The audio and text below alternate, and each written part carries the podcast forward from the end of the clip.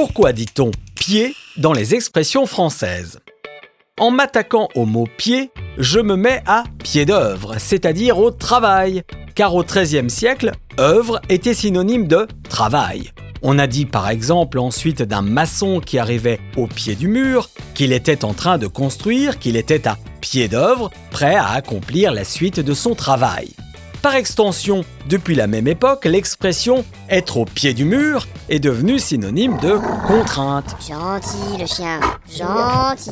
On ne peut plus reculer, on est obligé d'agir, on ne peut pas fuir une responsabilité ou un problème. On n'a pas le choix, comme lorsqu'on est pieds et poings liés.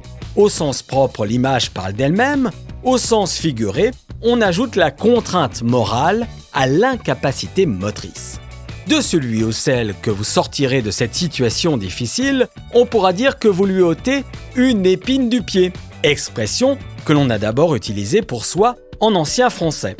On disait qu'on se tirait une épine du pied quand on surmontait une grande difficulté. Avec le temps, on l'utilise pour les autres quand on les a sortis d'une mauvaise situation.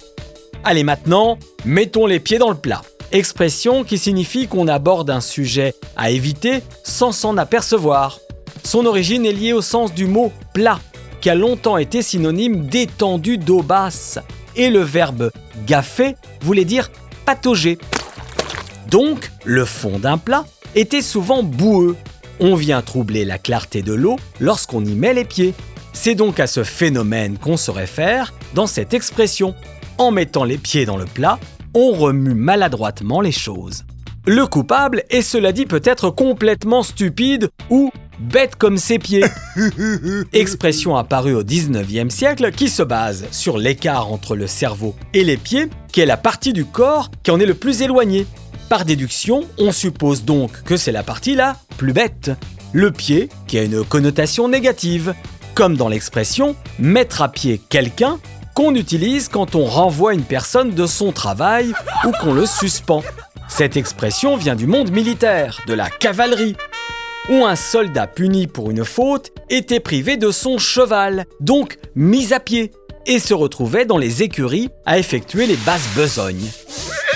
L'expression s'est ensuite répandue au monde du travail et est devenue synonyme de sanction ou de renvoi.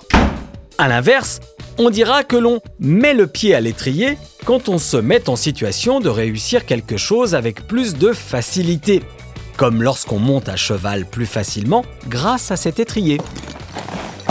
Expression utilisée aussi lorsque l'on aide quelqu'un à accomplir son but. Autant que ce soit bon pied bon oeil, c'est-à-dire en forme, toujours vif. Au Moyen Âge, on utilisait l'expression de bon oeil, qui signifiait avec franchise. Ensuite, du XVIe au XVIIe siècle, on employait aller de bon pied pour dire que l'on marchait à bonne allure. Ensuite est donc née l'expression bon pied bon oeil dans laquelle le bon pied symbolise la stabilité et la rapidité et le bon oeil la vue perçante. Avoir bon pied bon oeil signifie donc que l'on est en bonne santé, que l'on reste alerte et tonique même si on est âgé. Cela dit, pour bien commencer sa journée, autant ne pas se lever du pied gauche, c'est-à-dire de mauvaise humeur, car le mot gauche a bien souvent une connotation négative. On dit par exemple d'une personne qu'elle a deux mains gauches pour figurer qu'elle est très maladroite. Non, non, non le pied gauche serait donc ici le mauvais pied. Cela dit, vous n'allez pas nous casser les pieds, c'est-à-dire nous ennuyer, nous saouler, comme on dirait maintenant. L'expression vient de l'argot où le verbe casser veut dire écraser. Et écraser les pieds est le symbole de la chose qui énerve, qui fatigue. Alors que faire du pied a un tout autre sens, car il s'agit de toucher le pied de quelqu'un discrètement, le plus souvent sous une table, pour attirer son attention et lui faire ainsi des avances.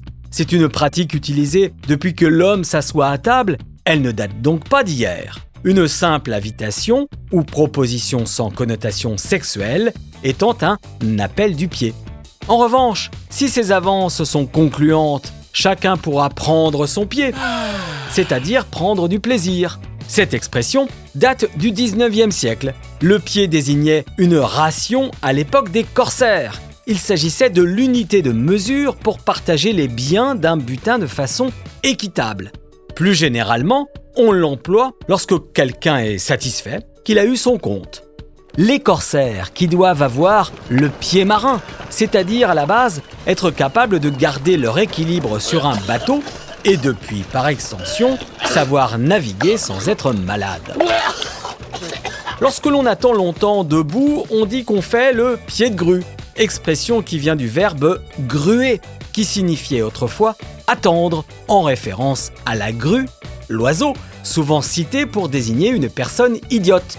Faire le pied de grue pourrait donc être assimilé à attendre en ayant l'air un peu sot. Quand on est incapable d'agir, totalement passif, on dit qu'on a les deux pieds dans le même sabot. L'image parle d'elle-même, tout comme lorsqu'on dit qu'on a un pied dans la fosse ou dans la tombe.